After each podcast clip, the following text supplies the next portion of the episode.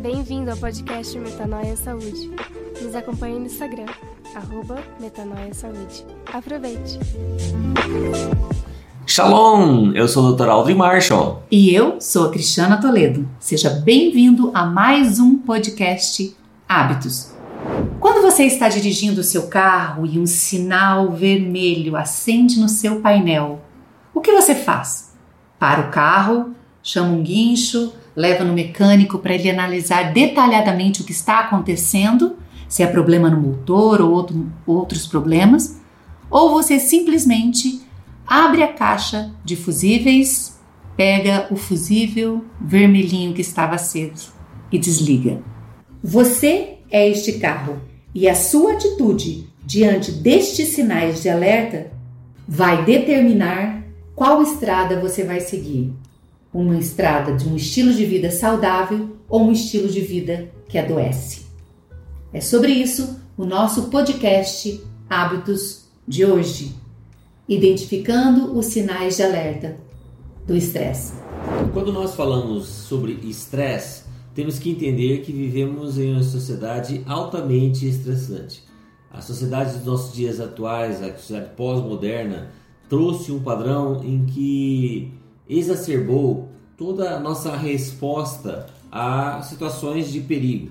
E quando nós olhamos para a forma como nós somos criados, vemos que Deus nos cria com mecanismos capazes de fazer com que nós vençamos as situações de perigo real. Então, nós somos criados com um sistema nervoso autônomo, ele controla todas as funções do seu organismo não dependem de sua vontade. Ele é composto de duas partes.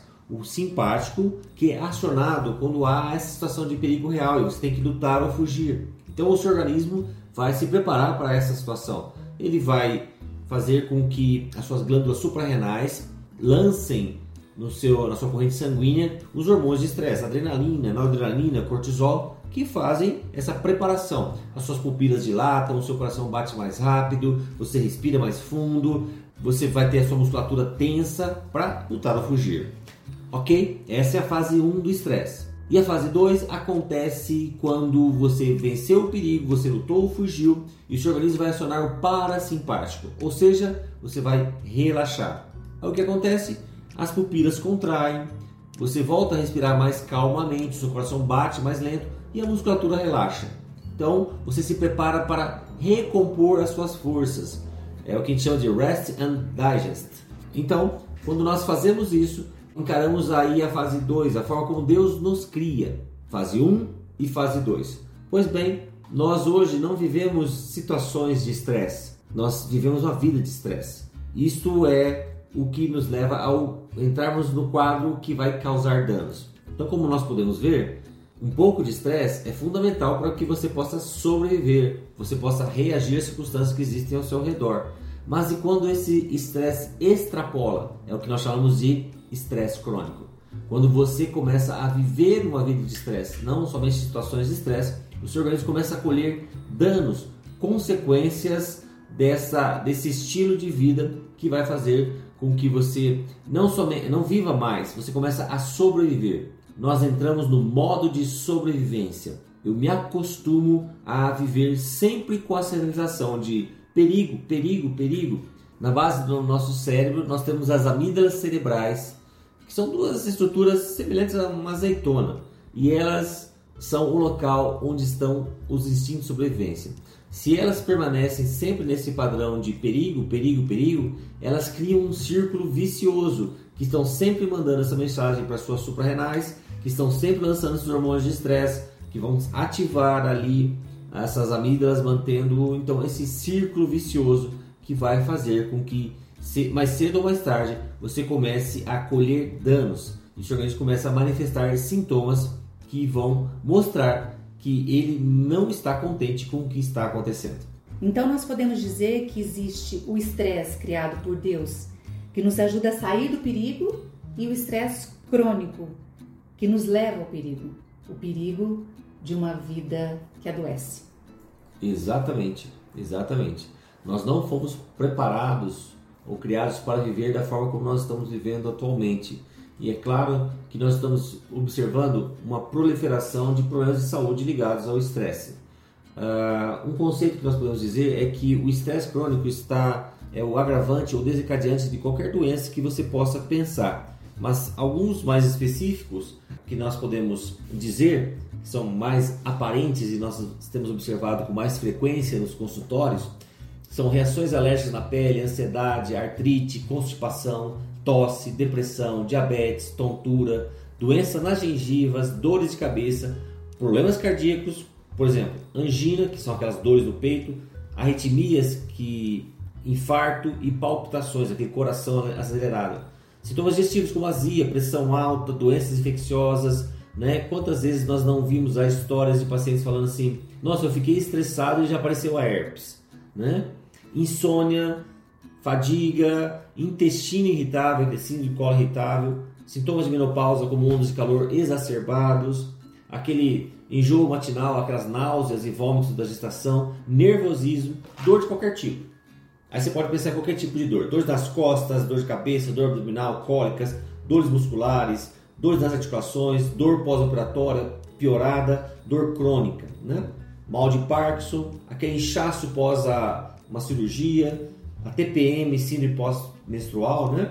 Efeitos uh, colaterais uh, relacionados com a cicatrização lenta de feridas e úlceras. Então, quanto mais nós vamos aprofundando a nossa caminhada nesse processo de estresse crônico, mais nós vamos vendo como o nosso organismo sofre. Bom, nós podemos dar um testemunho bem fresquinho agora, né? Nós estamos gravando esse podcast e nós optamos por fazê-lo diariamente. Nós não deixamos os podcasts gravados para vocês. Nós estamos fazendo é, quase que em tempo real, né? Todo dia nós gravamos um podcast e a equipe Metanoia prepara tudo para vocês mas nós não temos uma quantidade já gravada para nos dar essa flexibilidade de não gravar um podcast por dia. E justamente hoje, quando nós vamos falar sobre estresse, aconteceu um estresse aqui na nossa agenda, né? Saiu um pouco do prumo, a agenda foi alterada e nós precisávamos rapidamente decidir o que nós iríamos fazer. Tanto que nós estamos gravando esse podcast no nosso horário de almoço. Nós tivemos que abrir mão de algumas coisas, de algumas horas de descanso aí, ou adaptar a nossa agenda a essa mudança. E claro que isso uh, elevou o nosso cortisol, né? Uhum. Foi uma situação de estresse que nós tivemos que tomar algumas atitudes rápidas para decidir o que iríamos fazer. E a primeira coisa que você me falou é respira fundo, né? E a gente respirou fundo e optamos por fazer neste momento do nosso horário de almoço. Mas como nós reagimos ao estresse? Muitas vezes nós confundimos estresse com temperamento, né? Exatamente. Às vezes a mesma situação acontece com duas pessoas, no nosso caso aqui, né? A mesma situação aconteceu com nós dois e você rapidamente já deu um, um sinal. Vamos respirar fundo, vai dar tudo certo. Mas não tem a ver com temperamento. Tem a ver com o que então? Tem a ver com a nossa resposta, como o nosso organismo reage ao nosso ambiente, como nós estamos capacitados para que isso aconteça. A propósito, você pode nem perceber que está estressado agora, né? Você vai falar assim, ah não, eu sou uma pessoa calma, não sou estressado. Então, como o Cristiano falou, não tem a ver com temperamento, tem a ver com como está a sua resposta ao estresse. Vamos fazer um pequeno teste aqui para saber como está a sua resposta de estresse, como se você está estressado. Vou fazer algumas perguntinhas para você, Vou fazer três perguntas. Você está respirando superficialmente? Como que você vai saber isso? Coloque uma mão no peito e outra na barriga. A hora que você inspira e expira, Presta atenção em qual mão está se movendo. As respirações calmantes, elas puxam o ar para dentro dos pulmões e a, tanto o peito quanto a barriga, eles se expandem. Então aquela respiração que nós chamamos de diafragmática. E respirações superficiais e tensas, somente a mão que está no peito vai se mover. Esse é um ponto. E agora? Ai, ai, ai. Quais serão as respostas aí? qual, qual mão está se movendo mais aí? A propósito, essa é uma técnica muito legal para você praticar a respiração diafragmática. Ela, nos momentos de ansiedade, ela vai te ajudar a sair das crises de ansiedade, sabe? Aquela palpitação, aquele coração disparado, aquele aperto no peito. Isso é uma técnica muito legal. Nós então é importante aprender a respirar. Isso. Por isso que você já sugeriu ali. Para nós dois, né? Vamos respirar. É, é o que é a respiração do bebê. É por isso que Jesus diz pra gente que para você entrar no reino dos céus, você tem que ser igual a criança. Então, já começa a respirar como criança, tá, pessoal? Então, essa, essa parte de respirar, dar um tempo ali para você voltar ao normal, é importante, né? Sim. As pessoas mais antigas diziam assim, conta até 10, Isso. dá uma volta no quarteirão. Então quer dizer que isso, Isso. não é totalmente. Não, não. é muito- tem muito de, de ciência nessa sabedoria popular. Ó, um outro, um outro parâmetro aqui. Seu pescoço e seus ombros estão tensos? Respira fundo. A hora que você soltar o ar, a hora que você expirar, gire lentamente os ombros para cima, em direção às orelhas, depois para trás e para baixo, relaxando-os o máximo possível. Dá uma olhadinha, como tá? Seu ombro está mais baixo do que estava um momento atrás? Se está mais baixo, é porque você estava tenso, né? Então esse movimento já te ajudou a relaxar. E daí, como ficou o seu aí, Cristiano? É, mais baixo. Mas dá pra gente perceber também quando a gente coloca a mão aqui, né? Isso. Parece que ficam. Temos uns nozinhos aqui abaixo do pescoço, uma, uma sensação de que tá tudo duro aqui, né? Os músculos estão rígidos. E é um outro teste que você pode fazer. Você está apertando sua mandíbula ou seus punhos? O que você vai fazer? Respira fundo e em seguida relaxa a mandíbula até que os lábios estejam ligeiramente separados. Então abre um pouquinho a boca. Respira fundo novamente e relaxa as mãos para que os dedos fiquem frouxamente separados, né? Provavelmente suas mãos ali estavam igual àquela atitude, eu quero socar alguém. A hora que você fez isso, esse, esse pequeno exercício aí, você deve ter notado que as suas mãos começaram a relaxar. Então são três pontos aí que quase certeza, pelo menos aqui e a Cristiana, pelo menos um ponto, dois pontinhos aqui nós reagimos da forma que a gente viu. Puxa, tá passando por um ponto de estresse. Então você vê como isso é uma coisa que vai passando de percebido e nós nem damos conta. É, mas agora imagina, como eu falei da resposta do sistema nervoso autônomo, simpático, parasimpático, relaxa, é, perigo, relaxa tal. Agora imagina as situações que nós vemos no nosso dia a dia, que vão se sobrepondo. Então nosso organismo não está, está tendo capacidade de relaxar, sempre fica ativo. E nós queremos falar agora sobre quais os sinais de estresse que você pode identificar no seu organismo. Né? Eu falei de dois aqui, mas expliquei uma técnica. Mas quais são os sinais de estresse que é importante você identificar no seu organismo e aí podemos tomar atitudes corretas para fazer com que ele cumpra o propósito original pela qual Deus nos criou. Eu quero convidar você a prestar atenção no que acontece com o seu corpo quando você percebe que seu nível de estresse está elevado. Porque se você é capaz de reconhecer quando você está sentindo esses sintomas, mais facilmente você vai voltar para o padrão de normalidade, né? Isso é muito importante, por isso nós identificarmos quais são esses sinais de estresse. É claro que você pode ter algumas outras doenças que estão gerando esses sintomas, mas o estresse provavelmente deve estar por trás de qualquer um desses sintomas também. Vamos fazer esse checklist agora então? Ai, ai, ai. Então vamos lá. Sintomas físicos. Como já falei, pescoço e ombros apertados, pontos dolorosos no corpo, é o que nós chamamos de trigger points. Sabe aquelas nozinhos no músculo que às vezes você sente assim, que você senta mesmo e sente aquele pontinho que incomoda demais? É claro, seu sono vai ser afetado, dificuldade para dormir. Você chega para dormir e não consegue dormir, parece que o pensamento está acelerado, né? Quer dizer, você, tá, você está cansado, né? Você corre para deitar e fala, "Ai, eu só quero uma cama. Mas quando você chega na cama, você não consegue dormir, porque o pensamento não para. Exatamente. Cansaço ou fadiga. Sabe aquela sensação de que você acorda? Eu sempre falo assim para os meus pacientes: como que está a sua bateria? Se fosse comparar a sua energia com a bateria de um celular, como ela está? A grande maioria dos pacientes fala assim: doutor, não está chegando nem a 50%. Né?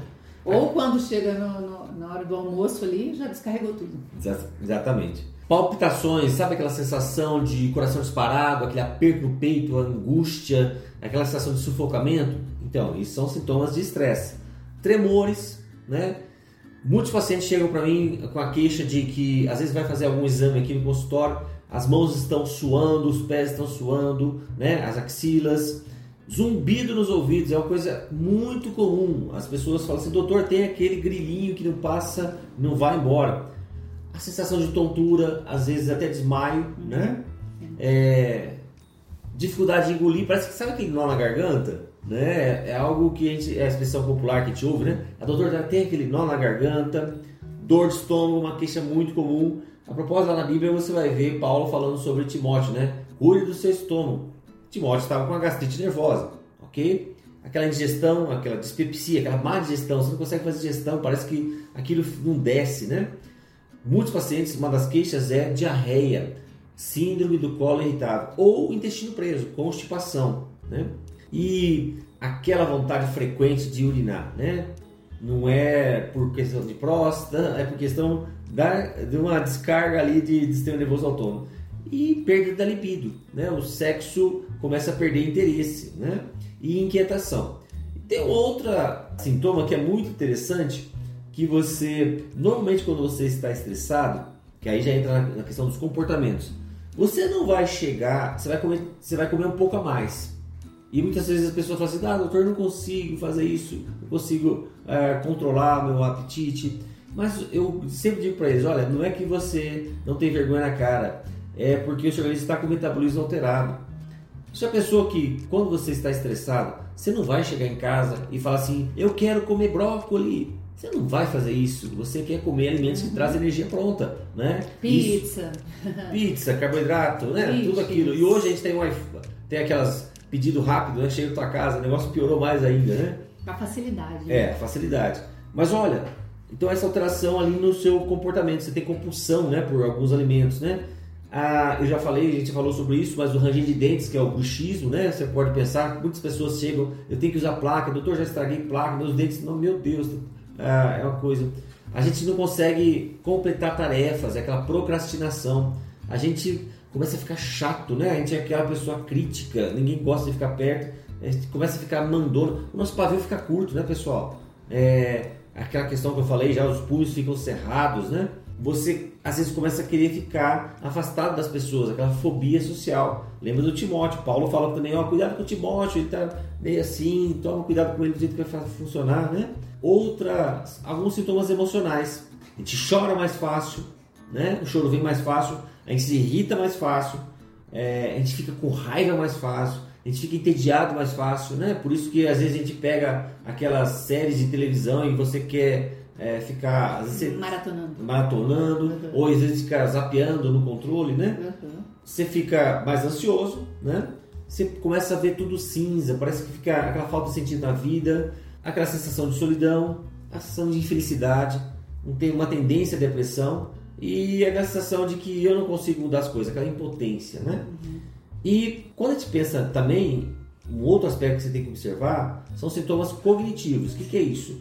Como está a sua capacidade de aprendizado? Como está a sua capacidade de concentração? Uhum. Normalmente começa a, a gente consegue ter uma dificuldade de concentração, a gente consegue fixar em um, em um objeto, né? Você vai ouvir uma palestra, uma, uma pregação, alguém dando uma aula, você distrai muito rápido, né? Ou quer fazer alguma coisa junto com aquilo, né? Exatamente. Numa pregação você precisa estar no celular. Exatamente. Né? Numa palestra você tem que se levantar e, e sair, voltar. Você não consegue ficar o tempo todo sentado.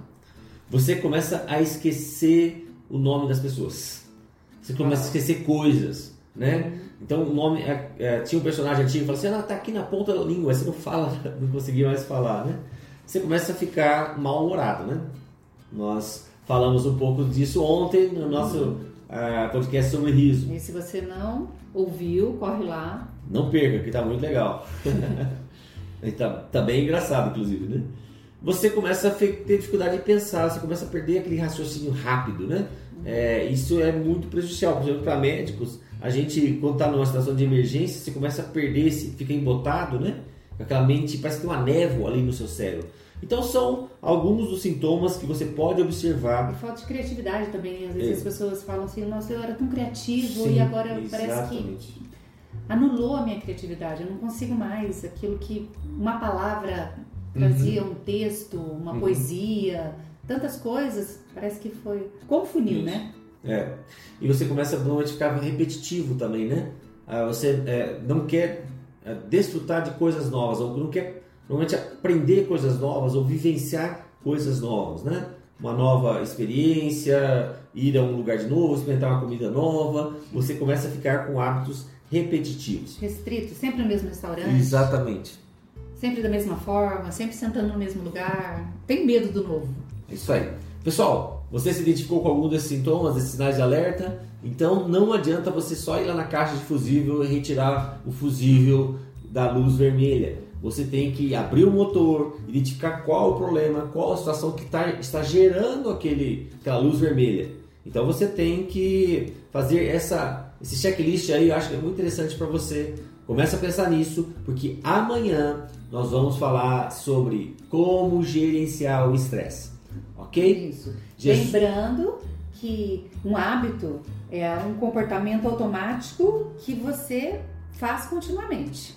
Né? Você não pensa para você, você só executa. Então, o nosso objetivo hoje é fazer com que você identifique quais são os hábitos que estão te adoecendo. Identificar por que essa luzinha está acesa. Nós não queremos arrancar esse fuzil, nós queremos identificar. Então, uma tarefinha para casa hoje é identificar, diante de tudo que nós falamos aqui, o que está acontecendo na sua vida, para que um novo hábito se estabeleça. Existe uma frase que diz que para um, um hábito subir a escada é preciso que outro desça. Então, nós vamos identificar esses hábitos para abandoná-los é e estabelecer uns novos hábitos. Vamos tirar a mobília velha uhum. para a gente colocar a mobília nova. Tá? Não adianta você colocar tudo junto, porque daí não vai dar certo, vai ficar tudo entulhado, né? não dá nem para andar, né? Exatamente. E se você não assistiu ainda todos os outros podcasts, corre lá, começa desde o 1 e vem nos acompanhando. Tem muito mais ainda por, por vir. Ok, pessoal? Até amanhã. Deus te abençoe. Deus te abençoe e até amanhã.